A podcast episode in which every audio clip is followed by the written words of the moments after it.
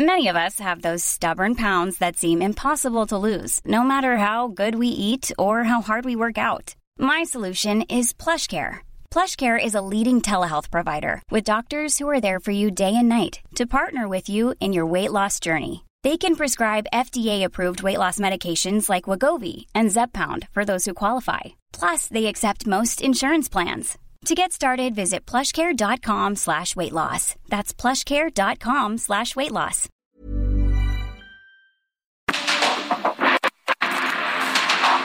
Porque el mundo actual no se entendería sin la economía, las finanzas y los negocios. Acompaña a Mario Maldonado, el columnista de negocios más joven y objetivo del periodismo financiero en su programa. Bitácora de negocios.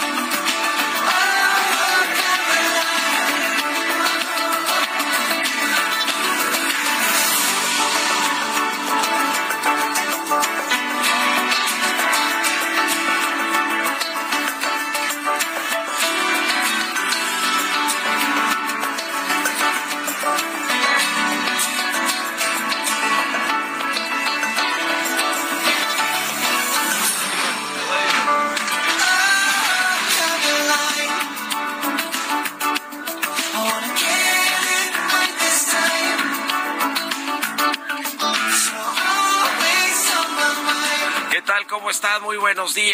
Bienvenidos a Bitácora de Negocios. Yo soy Mario Maldonado y qué gusto me da saludarlos en este viernes, por fin viernes 16 de junio del 2023. Estamos transmitiendo en vivo como todos los días, tempranito aquí en la cabina del Heraldo Radio. Muchísimas gracias a todos y a todas por acompañarnos en punto de las 6 de la mañana que abrimos la barra informativa del Heraldo Radio en esta estación, a quienes nos escuchan aquí en la capital del país y en el Valle de México por la 98.5 de FM.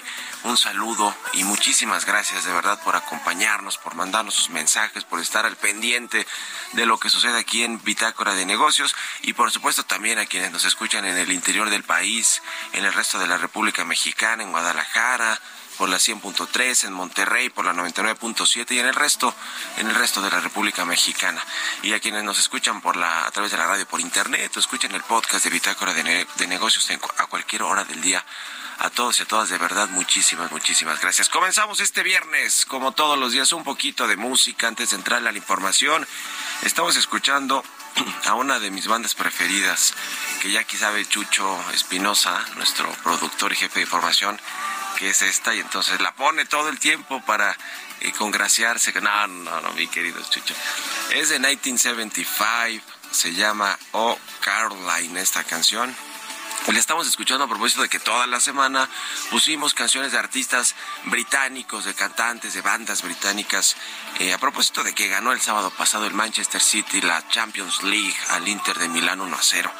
Y bueno, pues es que eh, fue su primera Champions League, entonces vale la pena pues poner bandas de, de no solo como la que pusimos ayer de Oasis, que son de Manchester, eh, tal cual, esa banda originaria de esta ciudad, sino pues de bandas británicas muy conocidas y y es el caso de estos británicos eh, de pop rock de 1975 que se formaron en el 2012 y eh, pues están ubicados precisamente actualmente en Manchester. Eh, son de Manchester también ellos, eh, los de 1975. Y la canción se llama Caroline y la vamos a estar escuchando aquí en Bitácora de Negocios este viernes. Y le entramos a los temas, le entramos a la información. Vamos a hablar con Roberto Aguilar, como todas las mañanas, lo más importante que sucede en los mercados financieros.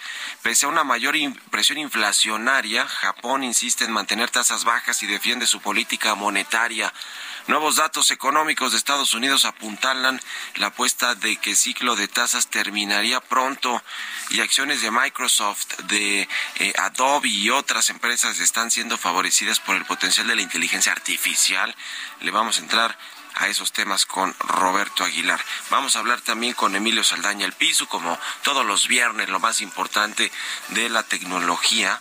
Vamos a hablar sobre esta, hablando de inteligencia artificial, sobre la eh, pues eh, ley que ha adoptado el Parlamento Europeo respecto a la inteligencia artificial que, que, pasó con una mayoría abrumadora. Le vamos a contar y a platicar de esto con Emilio Saldaña el piso y otras cositas que tienen que ver con lo más importante del sector de tecnología en, México y en el mundo. Vamos a hablar también con Marcelo Ebrard. Bueno, ayer platicamos con el ex canciller Marcelo Ebrard de las noticias de la mañana, una entrevista muy interesante que nos habló de todo absolutamente. Por supuesto, es una de las llamadas corcholatas que buscan eh, ser el, candidato de Morena en la elección presidencial del próximo año. Muy adelantada esa carrera, es la verdad. Eh, pero bueno, en esta muy adelantada carrera que ya definió el método y cómo van a elegir al candidato en Morena, pues nos habló de qué es lo que trae entre manos Marcelo Ebrard, que sin duda alguna es el candidato de los seis más moderado, de Morena, por lo de los cuatro de Morena, pero también el candidato de las clases medias, el candidato, me atrevería a decir yo, de la mayoría de los, de los empresarios, ¿eh? de la iniciativa privada. Por eso es importante platicar con él de todo lo que trae entre manos, de cuál es su estrategia y su plan para intentar ganar esta encuesta interna de Morena y ser el candidato. Y mire, quien sea el candidato de Morena tiene muchas posibilidades de ser el nuevo presidente de México en el 2024. Así que le vamos a presentar buena parte de esta entrevista que hicimos ayer con Marcelo Ebrard y vamos a hablar también con Jesús Espinosa, como todos los viernes en su sección Los números y el deporte, sobre la Nations League y el partido terrible ayer de México contra Estados Unidos. Bueno, terrible para nosotros, ¿no? Los mexicanos pues nos golearon 3 a 0 allá en Las Vegas. Y bueno, pues ridículo, como decía ayer en un tuit un, un, medio deportivo, ridículo del tri mexicano. Pero bueno, le vamos a entrar también al tema de los datos y los números. Así que quédense con nosotros en este viernes, viernes 16 de junio. Vamos al resumen de las noticias más importantes para comenzar este día con Jesús Espinosa. that you wanna. I'll try anything that you wanna. I'll find myself.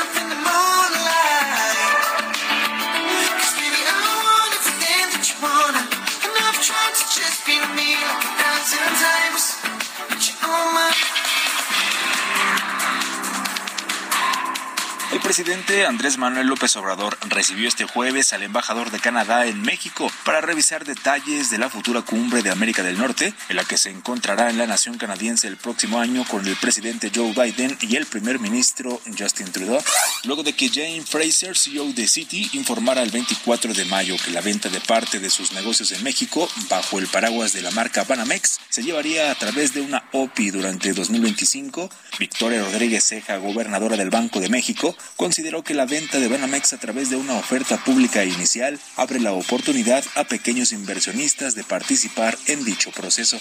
El aspirante a la candidatura presidencial de Morena, Marcelo Ebrard, propuso que Morena le abra una cuenta bancaria a cada una de las corcholatas para que puedan financiar sus recorridos.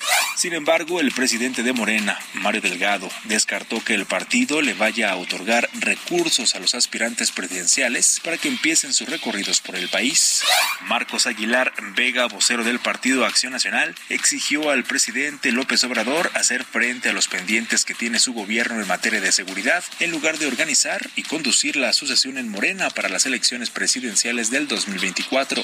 El Instituto del Fondo Nacional de la Vivienda para los Trabajadores recibió pagos de migrantes mexicanos y mexicanas residentes en Estados Unidos por 553.3 millones de pesos de créditos de familiares y amigos a través del programa de Infonavit Sin Fronteras desde enero del 2019 hasta mayo del 2023.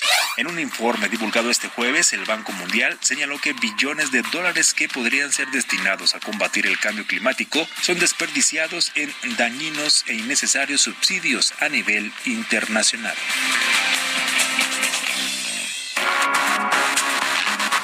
El editorial.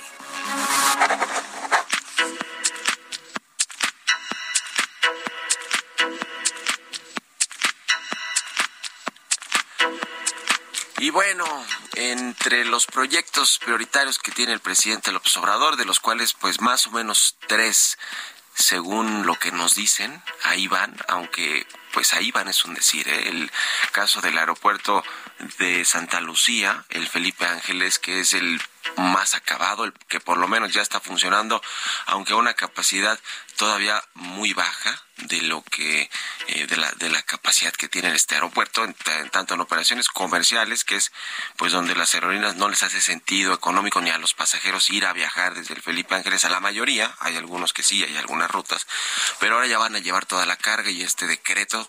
El problema es que es por decreto que las cosas cuando se hacen por decreto pues a veces terminan fallando pero eso es lo que lo que dijeron lo que delinearon en el gobierno mexicano el presidente López Obrador es de estos golpes en la mesa canceló Texcoco y entonces echó a andar el aeropuerto Felipe Ángeles. Y hablando de Texcoco, eh, mire, fue una pésima decisión, una consulta a mano alzada, voto popular para pues echar abajo un proyecto que el presidente tenía decidido que lo iba a echar abajo porque era su golpe en la mesa. Con eso arrancó su gobierno. ¿eh? Bueno, esta cancelación se dio, de hecho, durante la transición a la presidencia de la República. Ni siquiera fue, es, digamos que la consulta se hizo en esa transición y ya cuando llegó al gobierno el presidente se cancela y se echó para abajo. Se perdió mucho dinero, se lo tuvieron que pagar, indemnizar a las empresas que eh, fueron contratistas, que son estas grandototas, ¿eh? las de los multimillonarios mexicanos, y les pagaron su dinero, les pagaron dinero a los tenedores de la deuda, pero se quedó el gobierno con una deuda todavía encima de todo. Es decir, salió más caro cancelarlo que mantenerlo, pero de esta deuda que está interesante, eh, de más de 4.200 millones de dólares que se quedó el gobierno, o que nos quedamos los mexicanos, eh, para ser más claros, ya dijo la Secretaría de Marina que va a tomar control absoluto del ICM, del actual aeropuerto de la Ciudad de México, porque con lo que se genera de impuestos, de TUA y de operaciones en el aeropuerto capitalino, se estaban pagando esos bonos a los inversionistas, que finalmente le digo, es nuestro dinero porque somos los mexicanos que usamos el aeropuerto, los que pagamos la tarifa de uso aeroportuario, que son impuestos, y con eso el gobierno estaba pagando los bonos. Bueno, ahora que va a tomar la Secretaría de Marina el control de este aeropuerto de la ICM, pues dicen que ya van a absorber también este adeudo de 4.200 millones de dólares y que, y que bueno, pues eh, se hará cargo de su propia deuda el gobierno federal, ya no el aeropuerto. A ver para qué usan ahora estos recursos de tarifa de uso de aeropuerto, los impuestos. Ojalá que para mejorar este aeropuerto que está terrible, el aeropuerto capitalino. Y yo no he ido al Felipe Ángeles, dicen que está mejor, pero está muy lejos y no tiene vías de acceso, muchas vías de acceso de comunicación, que ese es el problema.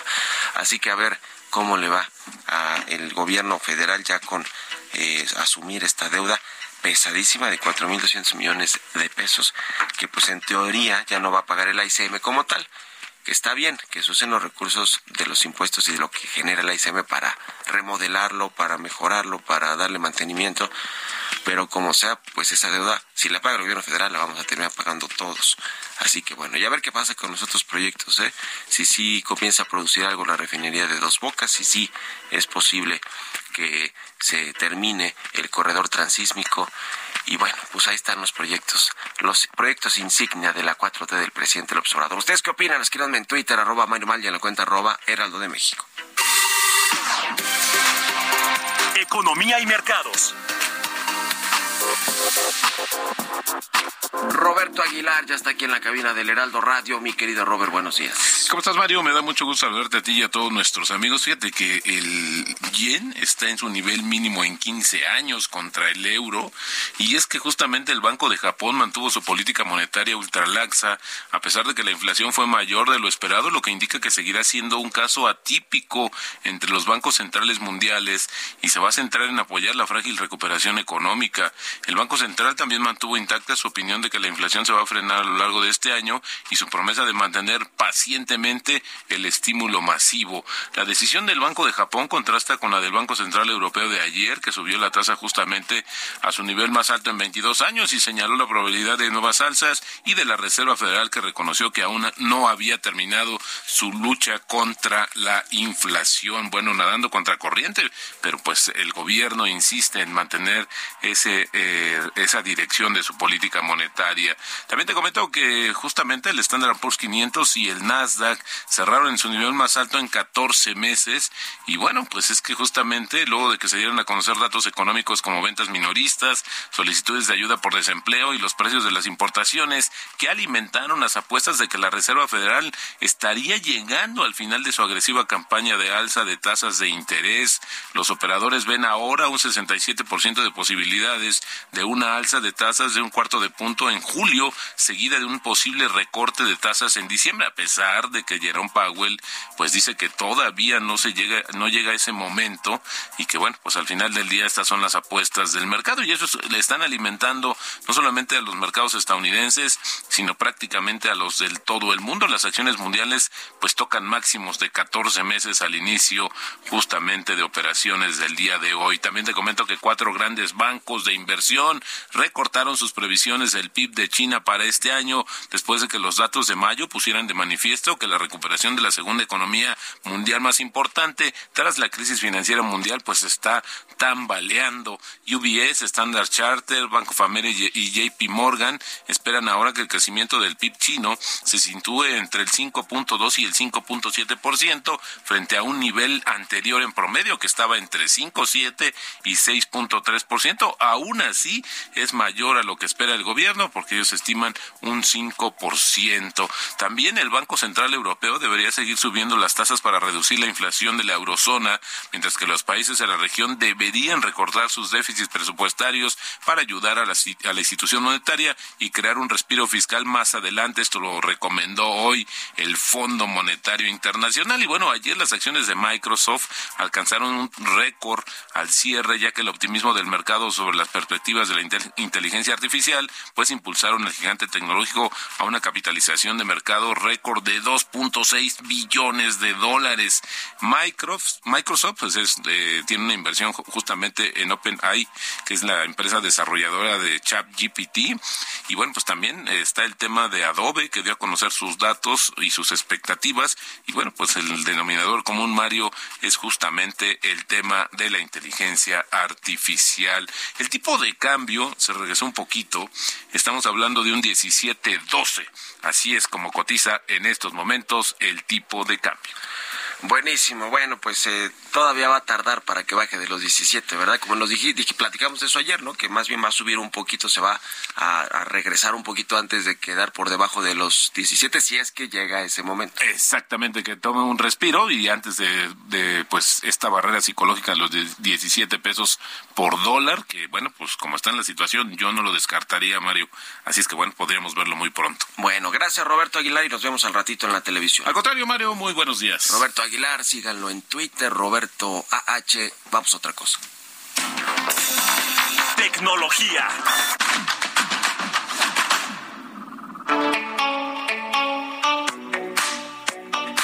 Y ya le decía, como todos los viernes, está con nosotros Emilio Saldaña, el Pisu, con lo más importante de la tecnología. Mi querido Pisu, ¿cómo estás? Buenos días. Hola tal Mario, muy feliz viernes y muy feliz viernes a nuestra audiencia. Esta es la información en materia de tecnología. El Parlamento Europeo aprobó esta semana una iniciativa de ley de inteligencia artificial y lo hizo con una abrumadora mayoría. Adoptaron una posición sobre el tipo de reglas que debería de existir alrededor del uso y desarrollo de inteligencia artificial, allanando además el camino para la finalización de una primera ley integral en el mundo sobre inteligencia artificial. Está enfocada en el riesgo es decir, prohíbe aplicaciones de inteligencia artificial que presentan un riesgo inaceptable e imponen un régimen estricto para los casos de uso de alto riesgo como peticiones claramente criminales. Hay un enfoque también escalonado para modelos de inteligencia artificial, con regulaciones más estrictas para modelos básicos y para la inteligencia artificial generativa como ChatGPT y las plataformas que últimamente han sido motivo de tanta noticia. Se propone además un etiquetado obligatorio para el contenido que se haya generado con inteligencia artificial, aclarando incluso en términos de transparencia el tipo de datos de entrenamiento a las plataformas, así como los respectivos derechos de autor, si aplicaran, que hayan sido cubiertos para poder utilizarla. Vamos a estar dando seguimiento porque muy seguramente este será el documento base en el que el resto de los países a nivel mundial basen y desarrollen sus propias leyes y sus propias iniciativas y están buscando además un consenso mundial que permita armonizar el tipo de regulación para que sea verdaderamente efectiva. Muy interesante el tema. Por otro lado, Twitter tiene problemas ahora, pero con la renta en sus oficinas en Boulder, en Colorado, en Estados Unidos. Resulta que la empresa adeuda tres meses de alquiler a su arrendador y el juez finalmente ha aprobado un desalojo. La situación financiera de Twitter, lo sabemos, desde la adquisición de Elon Musk, ha ido cayendo pues más bien en el desorden. Y en este caso, el juez emitió una orden de desalojo para que se lleve a cabo en los próximos 49 días. A la oficina de Boulder, en Colorado, solían asistir cerca de 300 empleados y el número ha venido disminuyendo debido a despidos e incluso a renuncias. Twitter no ha respondido a solicitudes de comentarios sobre esta situación, pero bueno, ya le estaremos reportando y seguramente tuiteando lo que suceda al respecto. Que tengan muy bonito fin de semana. Soy Emilio Saldaña, El Piso. Mario Maldonado en Bitácora de Negocios.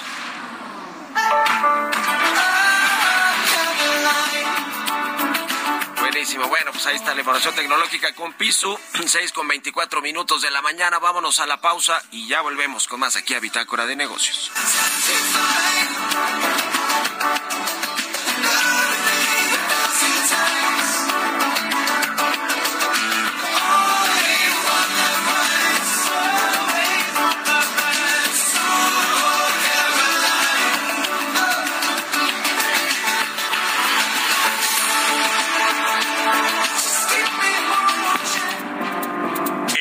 Momento continuamos con la información más relevante del mundo financiero en Bitácora de Negocios con Mario Maldonado.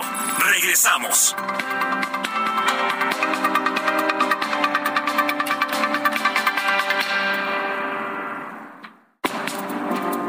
Estamos de vuelta en Bitácora de Negocios con Mario Maldonado.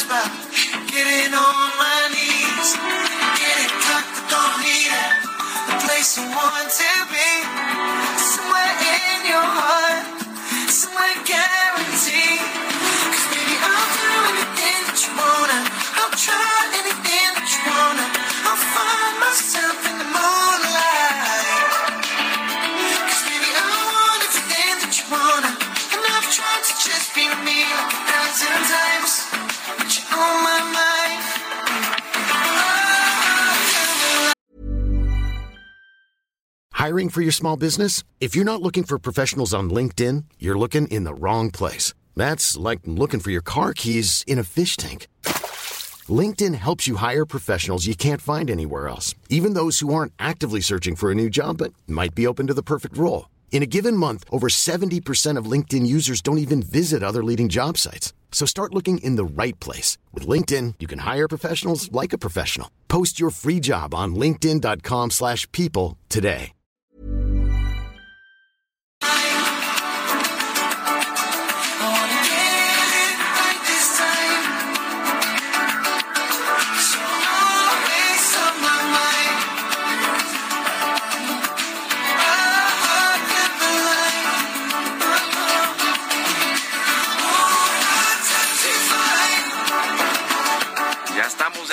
Aquí en Bitácora de Negocios. Son las 6 de la mañana con 31 minutos, tiempo del centro de México.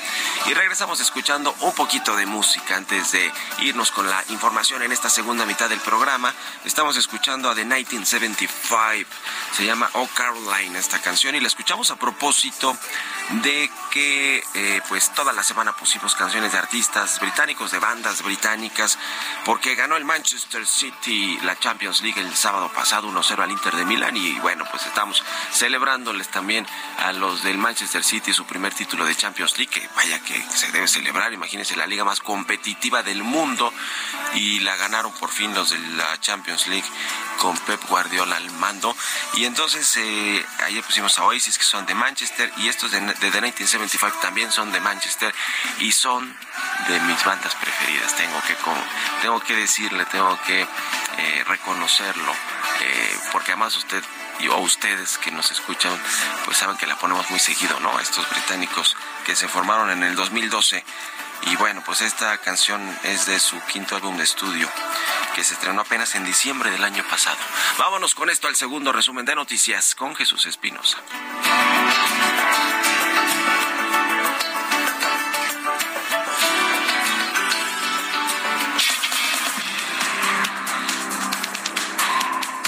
Salvador Villalobos, presidente del Consejo de la Comunicación, habló sobre la edición 96 de la Convención Nacional de la Industria de la Radio y la Televisión en Chihuahua. Aseguró que fue un éxito el encuentro en donde se ha mostrado toda la unidad de la industria de la radio y la televisión.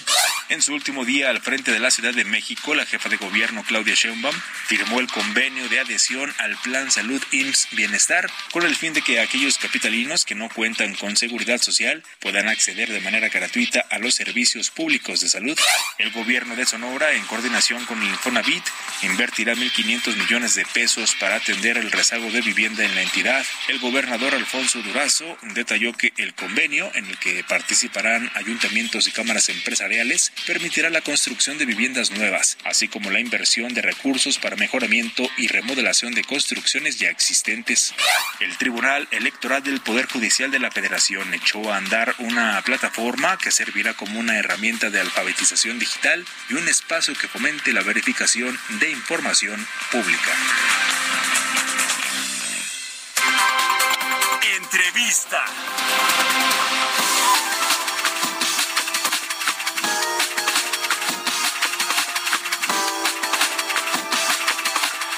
Bien, ya le decía de esta entrevista que tuvimos ayer en, en la televisión, en las noticias de la mañana, con el ex canciller Marcelo Ebrard, quien es una de las corcholatas, como se les llaman, en el gobierno federal, o el presidente López Obrador, que busca la candidatura de Morena en el 2024.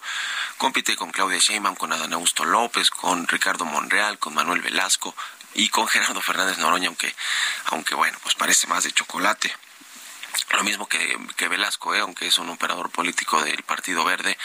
Eh, y bueno, pues nos habló de muchos temas, de, de varios temas que tienen que ver con pues, el plan que tiene para que sus eh, simpatizantes vayan a votar en estas cinco encuestas que se van a hacer para definir al candidato de Morena y un poquito lo que planea hacer con los jóvenes, con la clase media, con la iniciativa privada, con la economía, con los temas de seguridad, en fin, hablamos de todo un poco con Marcelo Ebrard y aquí le dejo parte de esta entrevista. Y me da mucho gusto que nos eh, haya venido a visitar el, el ex canciller Marcelo Ebrard y ahora, ¿cómo te decimos? ¿Corcholata tal cual? No, ¿O este, me puedes decir carnal o Marcelo. Carnal o Marcelo. Bueno, bienvenido, Ya, Marcelo Ebrard. Son las dos cosas, ya no, no, no es cargo, sino Sí. qué tipo de persona. Fuiste el primero en anunciar la renuncia de, a tu cargo público y en registrarte como corcholata o como Así es, aspirante. primero, primero en tiempo, primero en derecho al que madura, Dios le ayuda, dice el dicho. Bueno, pues estamos muy contentos. Empezamos el lunes los recorridos como se estableció. Nos está yendo muy bien. Yo diría súper bien. Nos está yendo. Tenemos muy buena reacción. ¿Te das cuenta? Cuando te va a ir bien, te das cuenta inmediatamente. Y también lo contrario. Entonces, estamos muy, muy animados muy entusiasmados. Va a ser un recorrido de alegría, de mucho diálogo con las personas. Hay que escuchar, hay que saber escuchar Sí. y hay que proponer las dos cosas. ¿Qué sigue? La pregunta es, bueno, ok, ¿qué sigue para la cuarta transformación los próximos seis años? ¿En qué consiste esa cuarta transformación hacia adelante? Eso es lo que vas a socializar en tus recorridos por el país. Vas a hablar. Socializar y escuchar, porque también hay que preguntar a la gente, para ti, ¿qué sería la cuarta transformación los próximos seis años? ¿Qué es lo que hay que hacer? Entonces, yo he hecho hasta ahora 50 recorridos en el país. No crees que vamos Sí. a empezar el lunes. De cero, sí. Entonces, eh, tengo ya las preguntas principales que nos han hecho. Por ejemplo, la, la pregunta número uno es la seguridad. ¿Qué vamos a hacer en materia de seguridad? El- Luego, las preguntas que tienen que ver con el sistema universal de salud, el sistema educativo, garantizar el crecimiento económico, ¿qué vamos a hacer para eso? Para aprovechar el nearshoring, etcétera, etcétera, etcétera. Y luego ya vienen preguntas más específicas por grupos de edad que- o situaciones muy específicas que te preguntan. Entonces lo que hicimos es sistematizar todo eso y ahora vamos a dialogar sobre esas eh, preguntas y, y las propuestas que tenemos.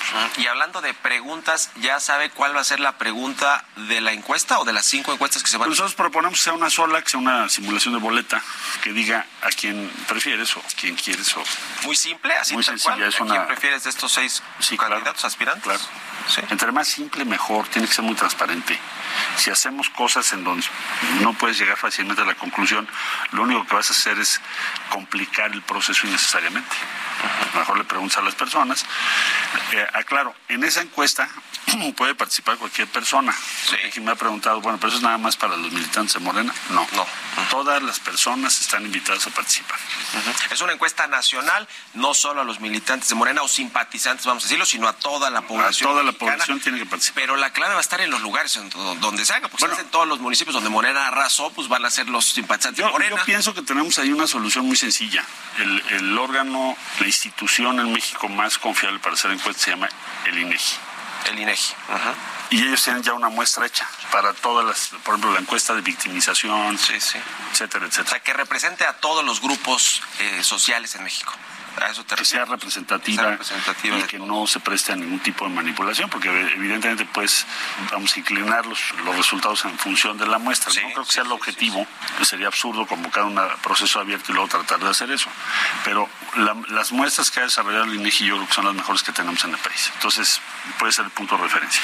Punto de referencia. Ahora, el- las casas encuestadoras, que a algunas no les fue tan Pues bien, dejar, por no decir pues, poco el sí, Estado de México. les fue mal. Eh, yo diría que todas las que están... ¿Cómo se van a elegir? ¿Quiénes van a ser? ¿Cuál- ¿Cuántas va a proponer cada...? A ver, cada quien propone dos Ajá. y luego se hace un sorteo. Pero ahí se establece, en eso quedamos, que las que se han venido equivocando consistentemente, eh, por ejemplo, la, la ENCOL, que es tiro por vía que se equivoca, y así puede ser toda una lista, no deberían de incluirse porque va a haber dudas sobre los resultados de esas encuestadoras. Habrá otras que sí tienen, pues siempre hay un margen de error, pero vaya, si te equivocas por 10 puntos o quién sabe cuántos puntos, que han sido más certeras, ¿no? Tú ya tienes a tus dos casas encuestadoras. ya, la- ya ayer entregué un sobre cerrado porque así se nos pidió por el partido que lo, lo hiciéramos y ya lo entregamos. Conforme te registras y las entregas. Ahora, ¿por qué no se definió la pregunta en el Consejo Nacional de Morena? O sea, la pregunta de las encuestas. ¿Por qué quedó al aire eso? Porque estaba muy complicado de, de lograr en esos momentos. Lo importante eran los acuerdos generales. Eso ya es como un, un asunto más eh, técnico, si quieres, la muestra y la pregunta que se va a hacer. Pero bueno, el sentido que tiene todo el acuerdo es que se refleje lo que la gente quiere. Eso es. Entonces Sí. va a ser evidente si se pretendiera hacer otra cosa respecto a las muestras o ese tipo de cosas. No, no lo estoy esperando que sea así. Se- vamos a tratar de hacer una cosa de buena fe, que sea claro, técnicamente solvente, porque de, de ello depende también la fortaleza del movimiento. O sea, es mucho lo que está de por medio. Sí, sí, sin duda alguna. Arrancas entonces formalmente las giras eh, para platicar con la gente el lunes. Y que Recorrido- tenías varias sorpresas que Recorrido el lunes, sí, yo les... eh, Bueno, vamos a hacer algo divertido, ¿no? Sí. Porque la- las campañas este, solemnes de discurso son aburridísimas. Como que a ver una, una que vayas a hacer que Ahí- nos ahí puedas te- el, lunes ahí les, estén atentos. la más divertida. Yo, le- yo les prometo que el lunes no, no se van a aburrir. Va a ser aquí en la Ciudad de México y de aquí a Va a ser en ¿para varios puntos, sí. Va- varios, varios lugares del país al mismo tiempo, simultáneamente. Sí. Ok. Hoy saliste con tu playera después de hablar con el presidente, Sí. de ponerle ya la Ya me cambié formal. palacio, sí. Ya. Entró el canciller y salió este Marcelo Sí. Obrador Carral. Marcelo. Clark Kent, Clark Kent, Superman, Clark fue mi inspiración. Oye, ¿y qué te dijo el presidente? Pues más de dos horas allí platicaron su largo El, el presidente hubo dos fases, yo diría, de esa entrevista el día lunes. Presidente, secretario de Relaciones Exteriores, le entregué el reporte de dónde estamos eh, hoy, qué asuntos hay pendientes, etcétera. Y después ya la, la fase eh, Andrés Manuel Marcelo, que nos conocemos hace 23 años. Entonces eh, fue muy buena conversación, hicimos muchas remembranzas, nos reímos un poco. eh, me deseo éxito, suerte, yo también, por el bien de México. Y bueno, pues quedamos en muy buenos términos y estaremos en comunicación, supongo, las próximas semanas y después de este proceso. El presidente es el fundador de Morena, el fundador del movimiento de la 4T, lo, Sí, se conocen hace 23 años y tiene influencia y va a tener influencia en este proceso o no. Él, él, claro que tiene influencia, pues tiene un gran peso, pero él ha tomado la decisión de no determinar o inclinar la balanza o tratar de intervenir en el proceso. Y lo mismo le ha pedido a todos los gobernadores y a todos los secretarios de Estado. Está por escrito. Sí, sí, sí. Sí, entonces fue muy buena conversación, muy agradable. Con el presidente López Obrador va a respetar el proceso y lo que diga la encuesta y tú también. así- así lo veo. Tú si ganas, obviamente pues te vas a convertir en el candidato y Nos si no, va a ir muy también. bien y vamos a ganar. Vas a ver. Vamos ganando. Estás definida cómo van las encuestas que trae, traes tú y tu equipo con respecto a que va a ser una a que va a ser una competencia real.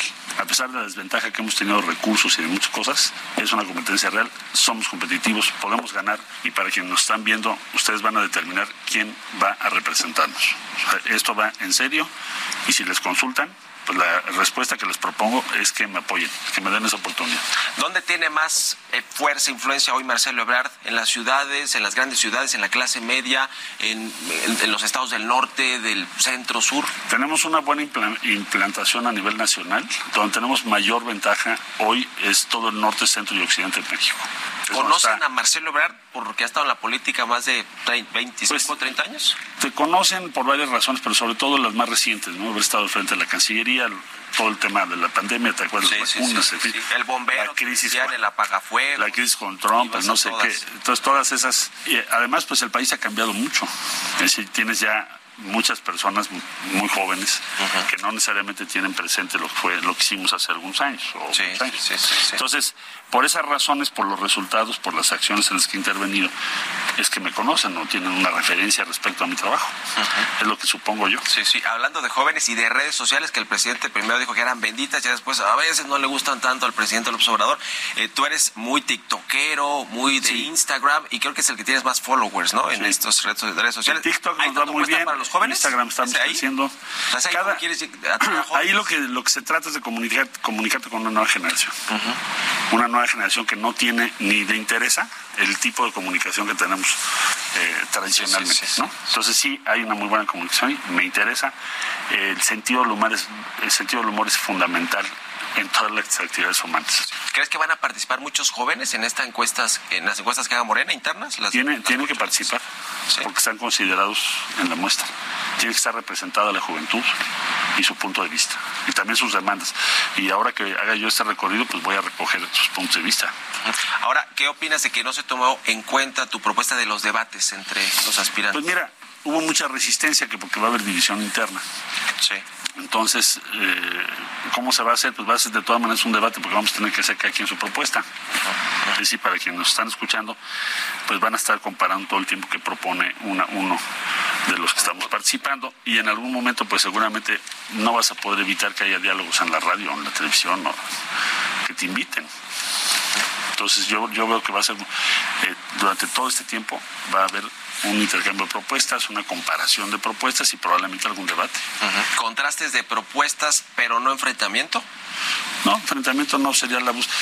En campañas siempre hay la tentación de la guerra sucia. Porque en campaña siempre hay enfrentamientos, ¿no? La guerra sucia Es es, natural. es parte de, y de hecho es algo que ya le eh, estamos documentando al partido para que impida que eso suceda. Porque se puede, Sí. todo se puede rastrear. Sí, sin duda. El tema del financiamiento, ¿cómo van a financiar esto? Porque todos dicen que de sus ahorros, ¿a poco tienen tantos ahorros? Yo le he estado habla diciendo, de varios billones yo, de yo considero, y vamos a hacer una propuesta en un ratito más, pero yo considero que no se debería dejar así. Ayer dijo Mario en mi registro que no, no va a haber recursos del partido. Bueno, yo había propuesto que sí hubiese y que el partido nos diera... Para fuera equitativo. Sí, que O sea, fuera que equitativo y dijera, y es el monto. Y ya. Y de esto puedes este, recaudar donaciones del 10%. Bueno, por ejemplo. Sí. Bueno, ya se, se determinó que no.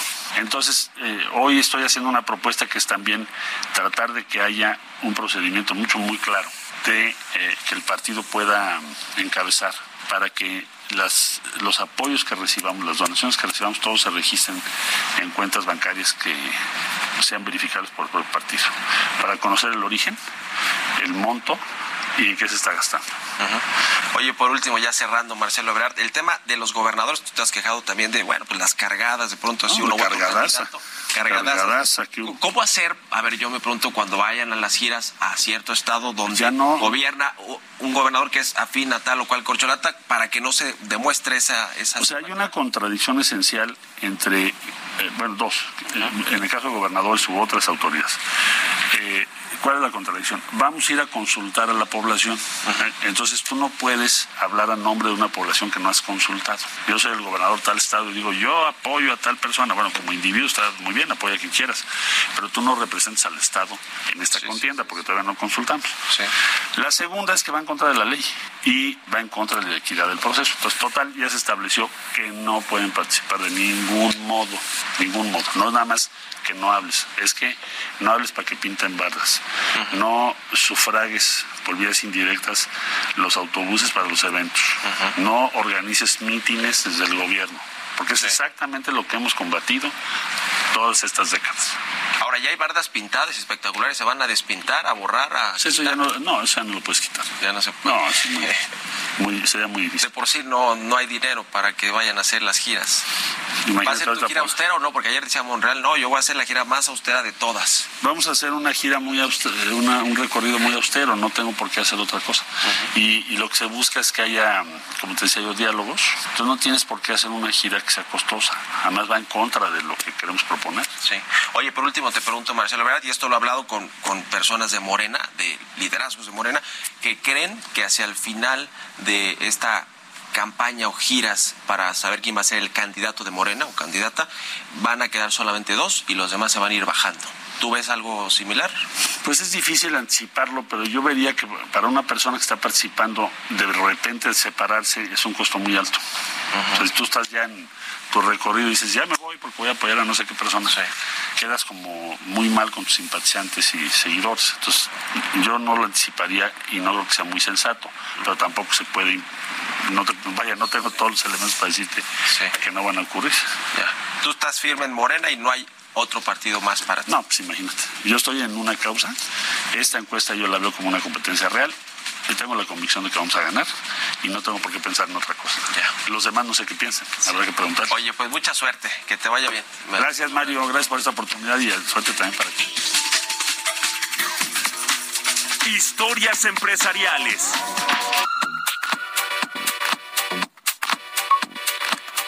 Con 24 votos a favor y 11 en contra, el Congreso aprobó el dictamen para evitar abusos en la venta de boletos para conciertos y otros espectáculos. Por fin, aunque todavía esta iniciativa debe de, pasar al Pleno de la Cámara de Diputados y del Senado. Vamos a escuchar esta pieza que preparó Giovanna Torres. Este dictamen tiene como objetivo reformar diversas disposiciones de la Ley Federal de Protección al Consumidor y una de las principales propuestas es otorgar a la Profeco la facultad de proteger los derechos de las personas al comprar boletos para espectáculos públicos a través de cualquier medio autorizado, incluyendo Internet u otras vías electrónicas.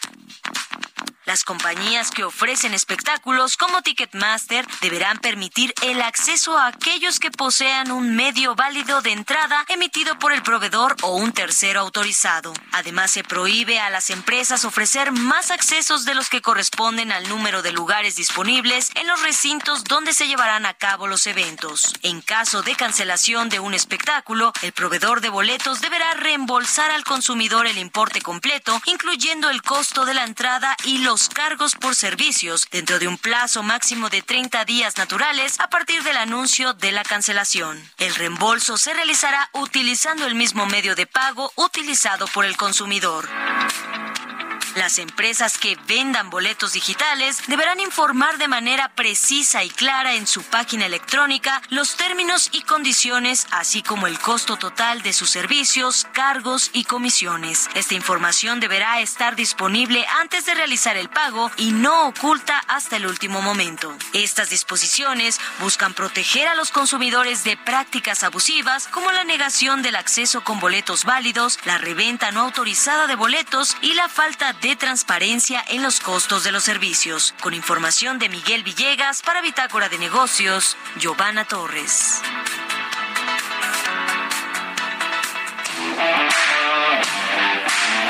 Los números y el deporte.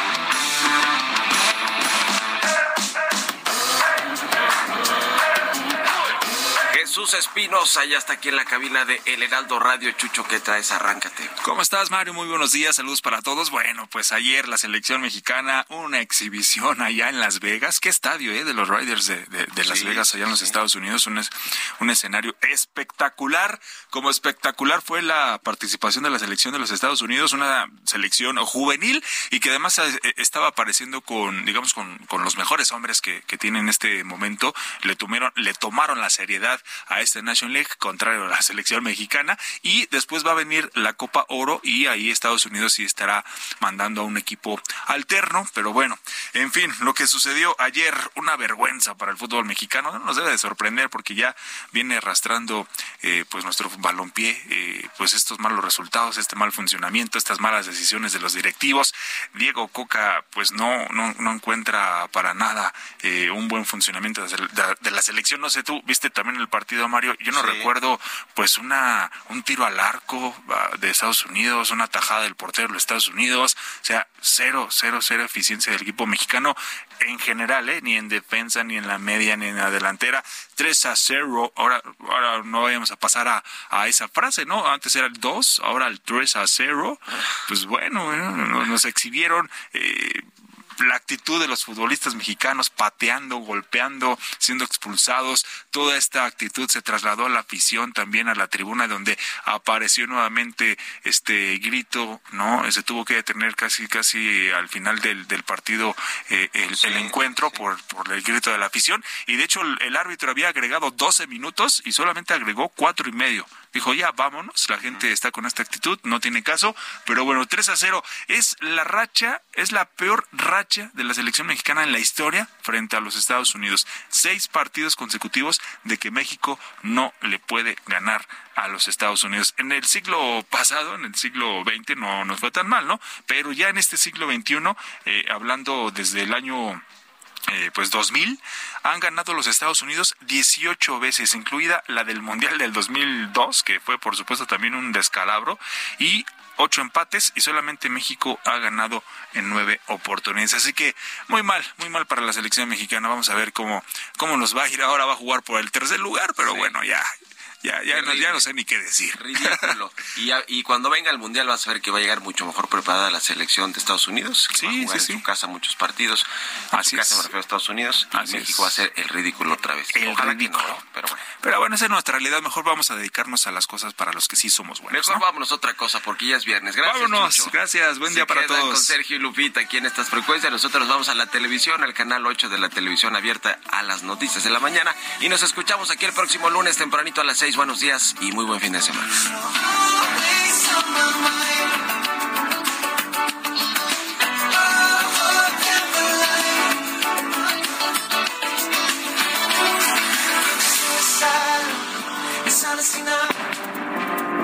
Esto fue Bitácora de Negocios con Mario Maldonado.